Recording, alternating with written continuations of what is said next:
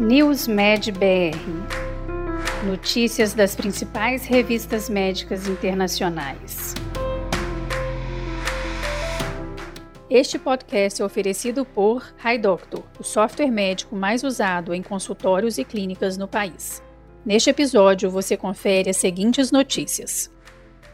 Tecnologia da vacina de RNA mensageiro ajudou a reparar lesões cardíacas em camundongos. Perfis de RNA podem prever a pré-eclâmpsia. Bactérias do microbioma humano codificam a resistência ao antidiabético à carbose. Menos de 20% dos pacientes com diabetes atingem as metas de saúde do coração. Maior tempo sentado e falta de atividade física entre sobreviventes de câncer foram associados a maior mortalidade. Mais de 70% das pacientes com câncer de ovário em estágio inicial relataram um ou mais sintomas antes do diagnóstico. Estudo detalha o impacto a longo prazo da infecção por Covid-19 no funcionamento dos órgãos. Tecnologia da vacina de RNA mensageiro ajudou a reparar lesões cardíacas em camundongos através de células TCAR produzidas em vivo. Células imunes nos corpos de camundongos foram temporariamente reprogramadas para reparar corações danificados, removendo tecido cicatricial, graças à tecnologia usada nas vacinas de RNA mensageiro contra o coronavírus, relata um estudo publicado na revista Science. Pesquisadores desenvolveram uma abordagem terapêutica de imunoterapia para gerar células T com receptor de antígeno quimérico, chamada CAR do inglês Chimeric Antigen Receptor, transitório em vivo que podem reconhecer as células fibróticas no coração. Ao injetar nanopartículas lipídicas contendo as instruções de RNA mensageiro necessárias para reprogramar os linfócitos T, os pesquisadores foram capazes de gerar células T-CAR terapêuticas inteiramente dentro do corpo. Duas semanas após a infusão de nanopartículas de RNA mensageiro, a fibrose nos corações dos camundongos foi quase metade daquela em animais não tratados, e sua função cardíaca melhorou significativamente. A geração em vivo de células TCAR pode ser promissora como plataforma terapêutica para tratar várias doenças. Perfis de RNA revelam assinaturas de saúde e de doença futuras na gravidez, podendo prever a pré-eclâmpsia. A morbidade e a mortalidade materna continuam a aumentar e a pré-eclâmpsia é um dos principais responsáveis por esse ônus. Neste estudo, publicado na revista Nature, pesquisadores demonstraram a capacidade do RNA livre de células, conhecido como cfRNA plasmático, para revelar padrões de progressão normal da gravidez e determinar o risco de desenvolver pré-eclâmpsia meses antes da apresentação clínica. Foi demonstrado que as assinaturas de cfRNA de uma única coleta de sangue podem rastrear a progressão da gravidez nos níveis placentário, materno e fetal e podem prever de forma robusta a pré-eclâmpsia, com uma sensibilidade de 75% e um valor preditivo positivo de 32,3%, que é superior ao método padrão atual. Bactérias do microbioma humano codificam a resistência ao medicamento antidiabético à carbose. Os medicamentos podem modificar o microbioma e, reciprocamente, o microbioma pode afetar a eficácia do medicamento. Um estudo recente na revista Nature identificou um mecanismo potencial através do qual as bactérias orais e intestinais inibem seletivamente o medicamento antidiabético à carbose. Usando uma estratégia de pesquisa baseada em metagenômica, descobriu-se que os membros bacterianos do intestino humano e do microbioma oral codificam enzimas que fosforilam seletivamente a carbose, resultando em sua inativação. Essas descobertas sugerem que o impacto do microbioma na resposta ao medicamento é pelo menos em parte devido aos produtos bioquímicos do próprio microbioma e fornecem um exemplo de resistência generalizada do microbioma a um medicamento não antibiótico. Menos de 20% dos pacientes com diabetes atingem as metas de saúde do coração. Uma nova declaração científica da American Heart Association está pedindo maior atenção à taxa de pacientes com diabetes tipo 2 que gerenciam adequadamente sua saúde cardiovascular.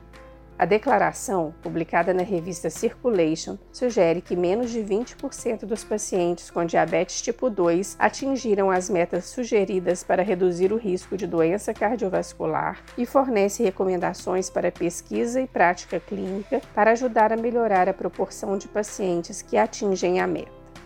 A declaração aborda a importância contínua de intervenções no estilo de vida, terapia farmacológica e intervenções cirúrgicas para conter a epidemia de obesidade e síndrome metabólica, importantes precursores de pré-diabetes, diabetes e doenças cardiovasculares comórbidas. No texto são delineadas metas para reduzir o risco por meio de melhor gerenciamento de glicose, controle de pressão arterial e colesterol, atividade física, nutrição, controle de peso e gerenciamento de fatores de risco de estilo de vida e cuidados psicossociais. Por último, a declaração científica explora a importância crítica dos determinantes sociais da saúde e da equidade em saúde na continuidade dos cuidados em diabetes e doenças cardiovasculares combinação de ficar muito tempo sentado e falta de atividade física entre sobreviventes de câncer está associada a maior mortalidade. Comportamentos sedentários, particularmente ficar sentado por períodos prolongados e falta de atividade física, podem influenciar a sobrevida após o câncer. Estudo de coorte prospectivo publicado pela JAMA Oncology incluiu 1.535 sobreviventes de câncer acompanhados por uma média de 4 anos e meio e descobriu que aqueles que passavam maior tempo sentado tinham um risco aumentado de mortalidade por todas as causas, por câncer e não por câncer. O maior risco foi entre aqueles inativos ou insuficientemente ativos, com tempo sentado superior a 8 horas por dia. Os achados deste estudo de coorte sugerem que a combinação de ficar sentado por muito tempo e falta de atividade física altamente prevalente entre os sobreviventes de câncer nos Estados Unidos está associada a maiores riscos de desfechos de mortalidade. Câncer de ovário em estágio inicial. Mais de 70% das pacientes relataram um ou mais sintomas antes do diagnóstico.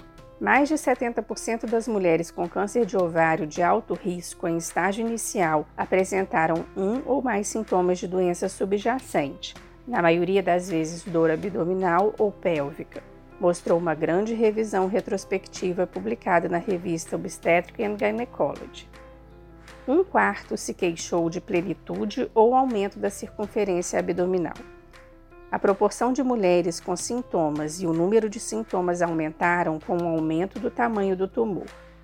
As descobertas sugerem que a percepção amplamente difundida do câncer de ovário como uma doença silenciosa é imprecisa. A maioria dos cânceres de ovário continua a ser diagnosticada em estágios avançados, a maioria das quais se repetirá e posteriormente desenvolverá quimiorresistência. O diagnóstico em estágio inicial pode influenciar a sobrevida global, mas continua sendo um desafio, observaram os pesquisadores. Estudo detalha o impacto a longo prazo da infecção por Covid-19 no funcionamento dos órgãos. Mais de 260 milhões de casos positivos para o SARS-CoV-2 foram confirmados globalmente.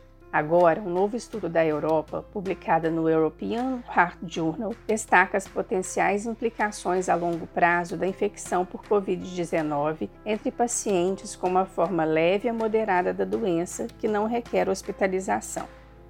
Os resultados do estudo, que avaliou dados de 443 pacientes positivos para Covid-19 que foram submetidos a avaliações de alterações estruturais e funcionais subclínicas sustentadas de vários órgãos 9,6 meses após a infecção, sugerem que aqueles que se recuperaram de uma infecção leve a moderada por SARS-CoV-2 exibiram sinais de afecção subclínica de múltiplos órgãos relacionados à função cardíaca, pulmonar, trombótica e renal. Não houve sinais de dano cerebral estrutural, neurocognitivo ou comprometimento da qualidade de vida. A respectiva triagem pode orientar o manejo adicional do paciente. Você ouviu mais um podcast News Med BR, te atualizando sobre as principais publicações da área de saúde. Continue se formando em nosso site news.med.br. Até a próxima. Este podcast foi oferecido por HiDoctor, o software médico mais usado em consultórios e clínicas no país.